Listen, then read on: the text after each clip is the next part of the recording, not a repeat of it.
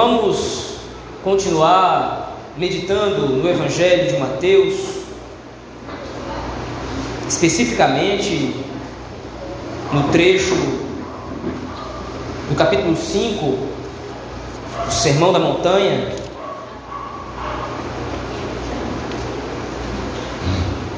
Hoje nós veremos dos versículos 33 ao versículo 37. Mateus capítulo 5, versículos 33 ao 37. Assim diz o Senhor: Também ouvistes que foi dito aos antigos: Não jurarás falso, mas cumprirás rigorosamente para com o Senhor os teus juramentos. Eu, porém, vos digo: de modo algum jureis, nem pelo céu, por ser o trono de Deus, nem pela terra, por ser estrado de seus pés, nem por Jerusalém, por ser cidade do grande rei. Nem jures pela tua cabeça, porque não podes tornar um cabelo branco ou preto. Seja, porém, a tua palavra sim, sim, não, não. O que disto passar vem do maligno. Vamos orar ao Senhor nosso Deus, meus irmãos, nesse momento. Deus Pai Todo-Poderoso, Criador do céu e da terra, no nome do Teu Filho Jesus Cristo, nosso Senhor e Redentor, oramos, a fim de que o Senhor nos abençoe com a iluminação do Teu Espírito, que inspirou o evangelista Mateus a redigir esse texto sagrado, inspirado pelo Espírito, para benefício da Tua igreja, Senhor, e edificação do corpo de Cristo. Assim, Senhor Deus, ilumina-nos para compreender o que diz o texto sagrado, que está registrado na tua palavra. É isso que nós te pedimos, Senhor, em nome santo e bendito de Jesus Cristo. Amém. Meus irmãos, nós temos visto o quanto o Senhor Jesus Cristo ele é preciso e cirúrgico em desmascarar a falsa teologia dos escribas e dos fariseus que tinham no seu coração o desejo único de se promover como homens cumpridores da lei, mas de maneira hipócrita e fingida. Porém, nós também temos visto que o legalismo dos escribas e dos fariseus não corresponde ao cumprimento da lei. E não somente o legalista, o legalismo dos escribas e fariseus, mas todo e qualquer legalista ele é assim. O legalista possui uma falsa capa uma falsa roupagem de cumpridor da lei. Mas a lei do Senhor, como nós vimos, à luz do versículo 17 desse mesmo capítulo, a lei do Senhor ela não pode ser cumprida perfeitamente por nós através dos nossos próprios méritos. A lei de Deus ela é cumprida perfeitamente em Cristo Jesus. Uma vez então em Cristo, então nós podemos agora imitá-lo, obedecendo a lei do Senhor pelo poder do Espírito. Mas ainda assim, o cumprimento da lei que nós incorremos, o cumprimento da lei que nós executamos, ele sempre será o cumprimento da lei fiado nas obras de Cristo, através dos quais então, através do qual então as nossas boas obras são aceitas e não por nós mesmos. Logo, pensar que de alguma forma nós podemos barganhar com Deus, como pensavam os escribas e os fariseus, a fim de que, cumprindo a lei, nós pudéssemos obter de Deus algum benefício, é não somente um erro, mas é uma heresia à luz da Escritura Sagrada. Para isso, então, ou para entendermos isso, o Senhor Jesus Cristo aqui, como nós vimos anteriormente, ele está trabalhando na esfera do coração do homem. A lei de Deus, antes de ser uma ação externa, ela primeiro é uma intenção do coração. Cumprir a lei do Senhor antes de ser uma ação, antes de ser o ato propriamente dito, é algo que deve repousar no coração daquele a quem foi revelado o reino dos céus, conforme Mateus está estabelecendo no seu evangelho. Então, se a intenção do coração não foi modificada pela revelação do reino dos céus em Cristo Jesus, qualquer tipo de fingimento ou qualquer tipo de ação, por mais que de alguma forma pareça estar parelho ou corresponda ao cumprimento da lei, na verdade não serve. Então o Senhor Jesus Cristo vai dar mais um exemplo da intenção corrompida dos homens para com a lei do Senhor, que é o texto que nós lemos a partir do versículo 33. Volte seus olhos ao texto comigo mais uma vez, por favor. Versículo 33, o texto diz claramente: Também ouvistes que foi dito aos antigos: Não jurarás em falso, mas cumprirás rigorosamente para com o Senhor os teus juramentos. O ponto aqui estabelecido agora pelo Senhor Jesus Cristo é a índole do coração do homem com relação aos seus cumprimentos e aos seus votos. Para isso, então, o Senhor Jesus Cristo cita um texto da lei de Deuteronômio, que regula exatamente os votos ao Senhor todos os votos que fossem feitos ao Senhor deveriam ser rigorosamente cumpridos, porque está levando em consideração que foi jurado no nome de Deus, e o nome de Deus ele é sagrado, como por exemplo nos afirma Êxodo no capítulo 20, o terceiro mandamento deixa isso claro. Nós não podemos tomar o nome do Senhor nosso Deus em vão, porque o Senhor não, toma, não terá por inocente aquele que tomar o seu nome em vão. Porém, o que os escribas e fariseus eles estavam fazendo, e é o que combate o Senhor Jesus Cristo aqui, é que os escribas e fariseus estavam jurando através do nome de Deus quando eles queriam ou quando era conveniente que o cumprimento fosse feito. Isto é, quando um escriba ou um fariseu tinha a intenção de cumprir o seu juramento ou de cumprir o seu voto, então ele jurava em nome de Deus. Mas se ele não jurasse em nome do Senhor, então ele estava desobrigado da rigorosidade de cumprir o seu mandamento. Que é o que agora o Senhor Jesus Cristo coloca no versículo 34. Veja aí.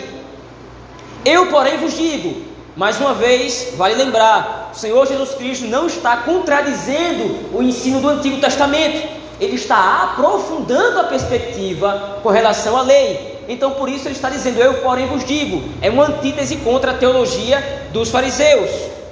De modo algum jureis, nem pelo céu, por ser o trono de Deus, nem pela terra, por ser estrado de seus pés, nem por Jerusalém, por ser cidade do grande rei. Qual é o ponto do Senhor Jesus Cristo aqui? Ele está atacando a tentativa de saída ou a tentativa de justificação dos escribas e fariseus. Como? Mais uma vez repetindo, quando o escriba queria cumprir a lei, ou queria cumprir algum voto ou algum juramento, ele jurava em nome de Deus. Mas quando ele não tinha a intenção de cumprir o juramento, então ele jurava por Jerusalém, ele jurava em nome do céu, ele jurava em nome da terra, ele jurava em tudo quanto há de mais sagrado. Mas quando ele era cobrado ou chamado a atenção para o cumprimento do seu juramento, então ele dizia: Olha, eu não jurei no nome de Deus. Então eu estou desobrigado do cumprimento do juramento. O que o Senhor Jesus Cristo aqui está combatendo é a malícia do coração dos homens. Certamente nós já nos deparamos com essa situação quando nós vamos estabelecer um contrato, seja numa empresa ou prestando serviço, e sempre no contrato é um contrato enorme e sempre tem letras miúdas que a gente nunca quer ler. E a gente assina o contrato do mesmo jeito. Deixa que aquelas cláusulas que constavam nas letras miúdas ou no contrato, de repente poderia ser uma cláusula que fizesse você mudar de ideia, mas você assina. É essa malícia, é essa maledicência que o Senhor Jesus Cristo está combatendo aqui. São homens, ou eram homens que usavam a lei para se justificar quando eles não queriam cumprir algo ou quando eles queriam cumprir alguma coisa, mas simplesmente para o seu benefício. Então, o modo de falar deles era um modo de falar leviano, era um modo de falar malicioso. Mas veja, o problema aqui não é a lei em si, porque a lei é boa, é perfeita, é agradável, nós devemos cumprir os nossos votos e os nossos juramentos. E aqui, os votos e juramentos não são necessariamente coisas solenes. Não é quando você se obriga a fazer algo para o Senhor, como era o caso do Antigo Testamento. quando alguém dedicava o filho ao Senhor, como é o caso de Ana, ela não poderia voltar atrás, porque já havia jurado ao Senhor que Samuel serviria no templo. Ou outros casos nas Escrituras Sagradas, em que pessoas ou coisas são santificadas e devotadas ao Senhor. Mas o ponto não é esse. Não são somente os juramentos solenes que estão em questão aqui, é a palavra do crente. É a palavra empenhada, isto é, aquele a quem foi revelado o reino dos céus e que agora é chamado em Cristo Jesus para ser um agente do reino, a sua palavra deve ser palavra digna de confiança, porque agora ele é embaixador de Cristo. Ele agora leva as marcas de Cristo, ele agora expõe o Evangelho de Cristo através daquilo que ele fala, através dos seus acordos, através dos seus negócios. E como é então que alguém que é embaixador de Cristo, como é que alguém agora que recebeu o reino dos céus vai possuir um linguajar malicioso, obscuro? Lá no Nordeste a gente tem uma, um, um termo específico: o camarada é liso, ele é ardiloso, a gente nunca pode confiar no que ele diz, porque ele diz uma coisa aqui para você agora, mas daqui a pouco ele diz outra coisa para outra pessoa. Isso não deve ser encontrado no meio do povo de Deus. É quebra do mandamento ao Senhor. Bom, mas eu não usei o nome de Deus, eu não jurei o nome de Deus como está constando aqui, mas você pertence a Deus. Nós pertencemos ao Senhor. Mas quero chamar a atenção dos irmãos ainda para um outro princípio. Que de repente alguém poderia ler esse texto e aplicar essa situação somente com relação aos votos e juramentos, aos acordos que são feitos ao longo da vida. Mas veja então a continuação do Senhor Jesus Cristo. Veja o versículo 36. Nem jures pela tua cabeça, porque não podes tornar um cabelo branco ou preto. O exemplo que o Senhor Jesus Cristo aqui parece não fazer sentido, porque como é que alguém vai jurar pela própria cabeça? Mas o ponto do Senhor Jesus Cristo aqui é: não jure ou não empregue a sua palavra para além da sua capacidade. E aí então o exemplo que ele dá é: você não pode tornar um cabelo da cabeça branco ou preto, porque você não tem poder sobre ele. Então, como é que você vai empregar a sua palavra sobre algo? Como é que você vai dizer algo para alguém se você não tem capacidade para cumprir aquilo? Ou se não está dentro das suas capacitações, das suas qualificações, ou dentro dos seus poderes cumprir aquilo que você acordou?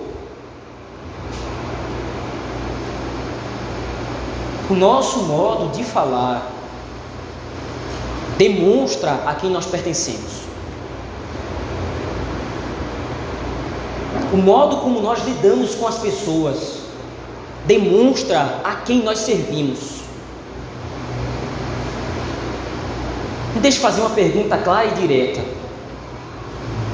As pessoas podem confiar em você?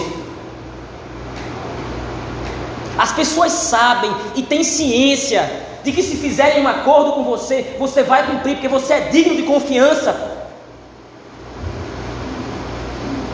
As pessoas olham para você e enxergam o caráter de Cristo.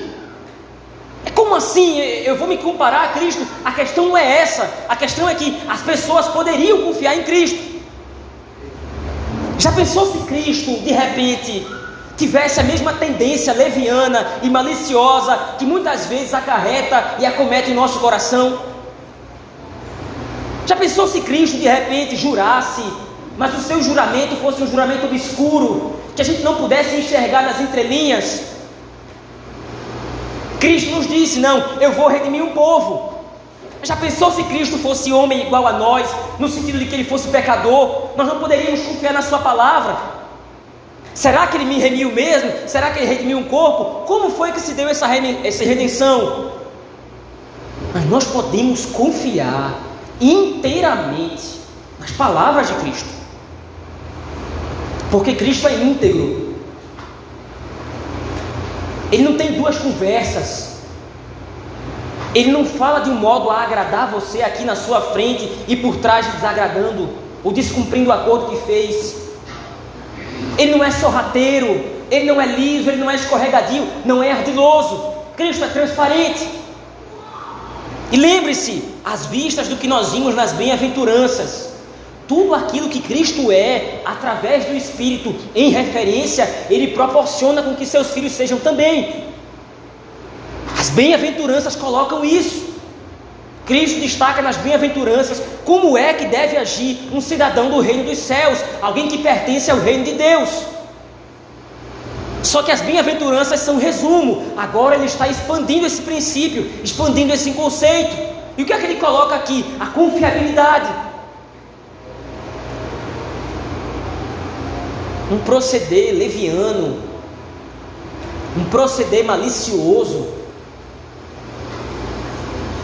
demonstra que na verdade a pessoa que faz, que age dessa forma pertence a outra pessoa. Lembre-se, quem é aquele que na escritura coloca as coisas nas entrelinhas? Quem é aquele que na escritura, ou segundo a escritura, o que nos mostra a palavra do Senhor, não se pode confiar na palavra. Quem é aquele que mente? Quem é aquele que perverte a verdade? Satanás age assim. Lembre-se, lá em Gênesis capítulo 3, no versículo 1, como é que ele tenta Eva? Ele distorce a escritura. O seu falar é ardiloso, cheio de artimanhas.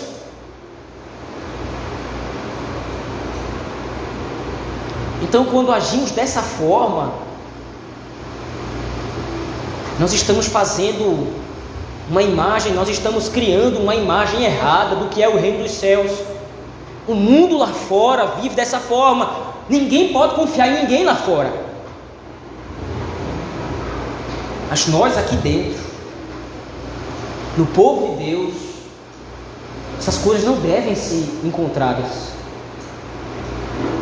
É a aplicação final do Senhor Jesus Cristo no versículo 37 é bem diretiva, é bem direta nessa questão. Seja, porém, a tua palavra sim, sim, não, não. Não há meias palavras.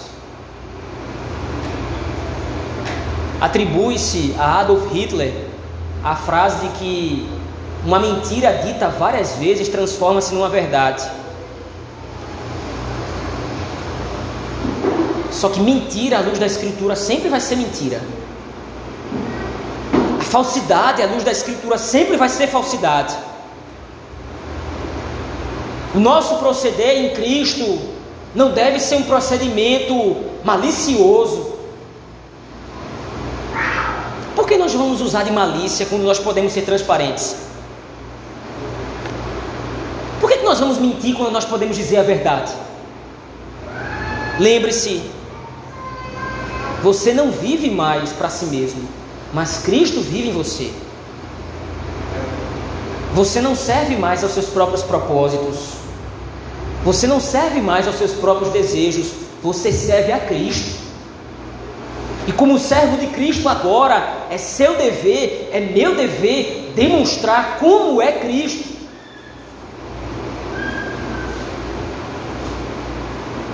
Os escribas e os fariseus aqui, eles estavam sendo hipócritas porque eles achavam que por causa dos seus juramentos, eles podiam simplesmente cumprir a lei de Deus quando mencionavam o nome de Deus, mas se não mencionou o nome de Deus, então eles estavam desobrigados. É assim que nós vamos agir no dia a dia? Com meias verdades, com palavras trocadas. Não, não foi bem isso que eu quis dizer, você entendeu errado. Não foi bem isso que eu falei, você entendeu errado. Será que ele entendeu errado ou você falou palavras ambíguas? Interessante porque o único animal que tem duas línguas é a cobra, e é o mesmo animal que é ligado a Satanás.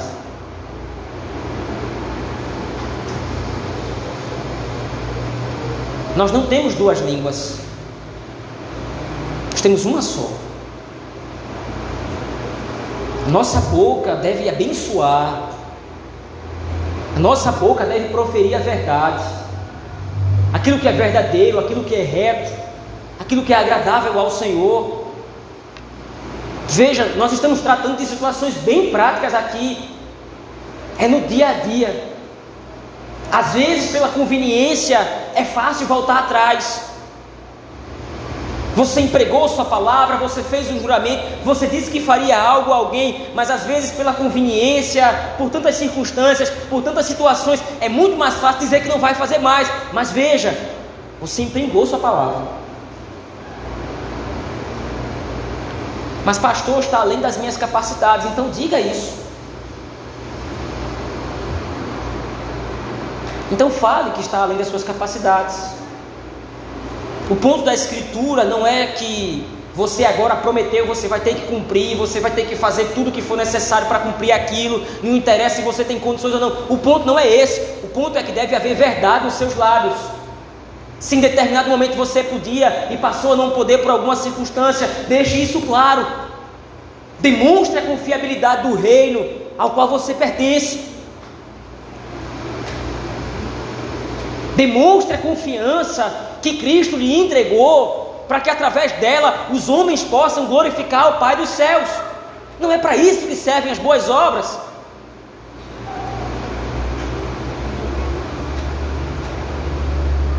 Não é para isso que serve aquilo que Cristo fez na nossa vida. Nós que antes, antes servíamos a Satanás através de um linguajar peçonhento, através da mentira, através da artimanha, Agora servimos a Cristo através da verdade que Ele é e que nos proporciona através do Seu Espírito.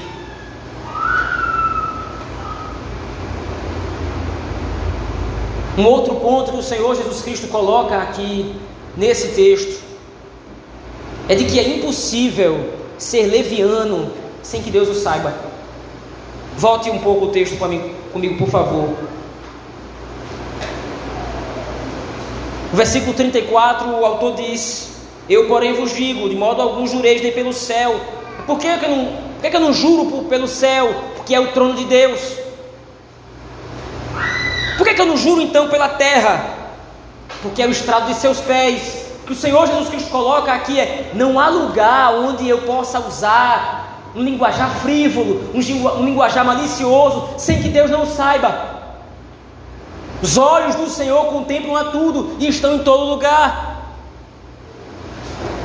Se eu for leviano, se eu for malicioso, o Senhor saberá.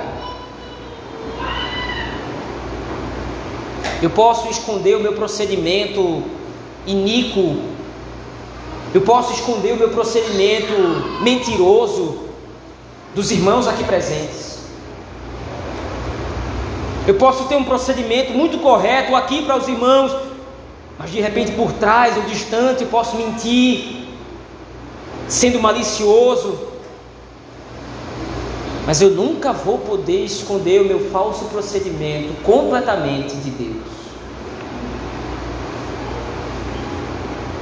Isso é uma ameaça que o Senhor Jesus Cristo faz.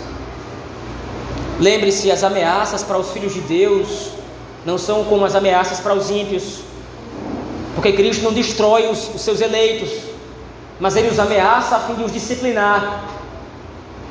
E agora a ameaça consiste em que os olhos do Senhor nos acompanharão em todo lugar. Meu procedimento desviado, meu procedimento errôneo, não vai escapar aos olhos de Deus. E sempre vai estar lá, para ver usar o seu nome em vão.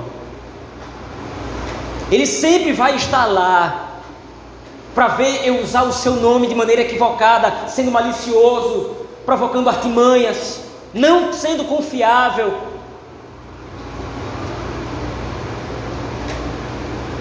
O texto de Mateus capítulo 5, versículo 33 a 37, meus irmãos, nos mostra como, nós, como agentes do reino dos céus, Cristo nos deu diretrizes e normas que se aplicam a todas as áreas da nossa vida. Não existe uma área da nossa vida em que não esteja sob o domínio de Deus. E então o Senhor Jesus Cristo exemplifica isso de maneira bem prática aqui, através do uso da lei de maneira correta, que julga o proceder através do falar, Veja, o Senhor Jesus Cristo está lhe dando aqui como as pessoas devem falar. Parece algo simples, parece algo pequeno, mas está sob o domínio de Cristo.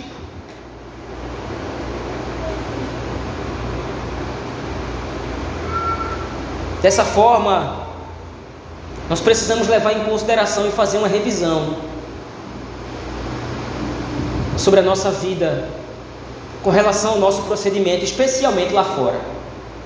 Mais uma vez, então, eu pergunto: será que nós somos pessoas que são verdadeiramente confiáveis e que o mundo lá fora vê em nós o Evangelho da graça de Deus em Cristo Jesus que nos transformou? Será que as pessoas podem realmente descansar na nossa palavra, tendo em vista que nós somos verdadeiros e íntegros todo o tempo? E isso alcança todos nós, do mais jovem ao mais velho. Porque nenhum, nenhum de nós está excluído da atividade, do papel de testemunhar do reino dos céus, conforme Cristo demonstra aqui. Mas ainda há outras duas aplicações que eu gostaria de fazer à luz desse texto. A primeira delas é de que nós, através do nosso modo de falar, demonstramos qual é a nossa realidade espiritual. Se somos homens e mulheres de Deus, falaremos a verdade a todo momento. Se somos homens e mulheres verdadeiramente redimidos, santificados, nós falaremos e procuraremos sempre estabelecer a verdade, a integridade, a retidão em todo o nosso procedimento, inclusive no modo como nós falamos. Existe um autor que faz umas perguntas, eu gostaria de também fazê-las aqui. Ele diz: A verdade é sagrada e a nossa fala deveria honrá-la. Perdemos esse valor na vida cristã em nossos dias, tanto quanto tememos que ele tenha se perdido na vida pública. Será que nós somos imitadores do mundo, quando na verdade deveríamos ser imitadores de Cristo? O nosso sim, ele é verdadeiramente sim? O nosso sim carrega verdadeiramente um compromisso definitivo? Ou nós tendemos a burlar as regras a fim de escapar da obrigação com a qual nós nos comprometemos? Será que nós dissimulamos a verdade? Será que nós simulamos os nossos compromissos? Será que a nossa palavra é confiável? Em segundo lugar, meus irmãos, a associação com a mentira e com o engano revela uma associação com o maligno. Se alguém é ardiloso, alguém é mentiroso, já se sabe de quem ele é filho. Porém, isso é ainda mais intenso quando aplicamos a vida cristã, porque nós sabemos que nós somos filhos de Deus e isso não pode ser alterado. Mas quando nós procedemos de maneira equivocada, quando nós procedemos de maneira errada, através do nosso falar, sendo muitas vezes mentirosos, ardilosos, nós estamos tentando fazer um concubinato entre luz e trevas. Nós pertencemos a Cristo, mas o meu proceder é do maligno. Eu fui salvo por Cristo, mas os meus pensamentos, as minhas ações são tão ardilosas quanto o do maligno.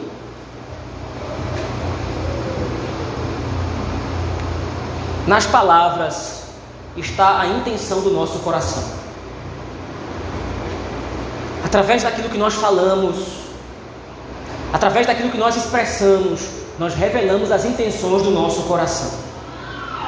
Se o nosso coração for verdadeiro, se o nosso coração estiver verdadeiramente em Cristo, o nosso falar também será verdadeiro, também será redimido em Cristo Jesus. Mas se o nosso coração estiver voltado para as nossas próprias intenções malignas, o nosso falar também será maligno e vil.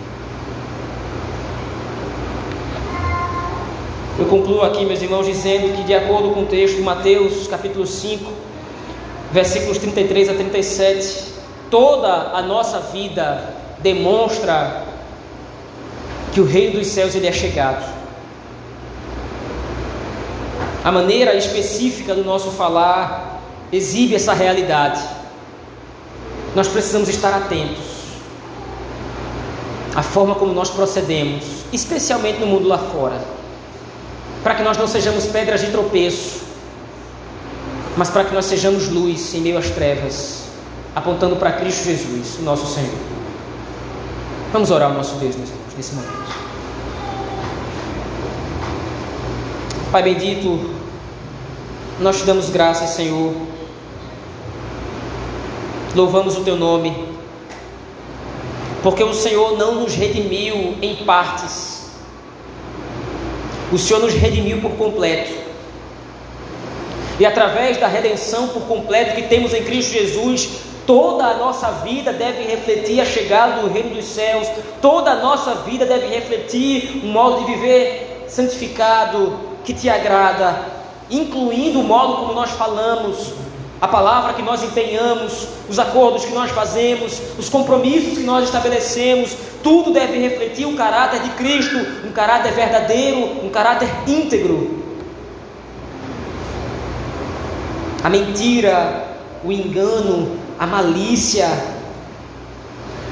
a artimanha, a ardilosidade, todas essas coisas não devem ser encontradas nos nossos lábios, Senhor. Por isso, nos santifica, purifica o nosso falar, purifica o nosso agir, para que nós possamos ser verdadeiros porta-vozes do Reino dos Céus em Cristo. que não, possa, que não mintamos acerca de quem o Senhor é, que não mintamos acerca do que o Senhor fez, nos santificando e nos purificando para pertencermos a Ti. É assim que nós oramos, Senhor, no nome de Jesus Cristo. Amém.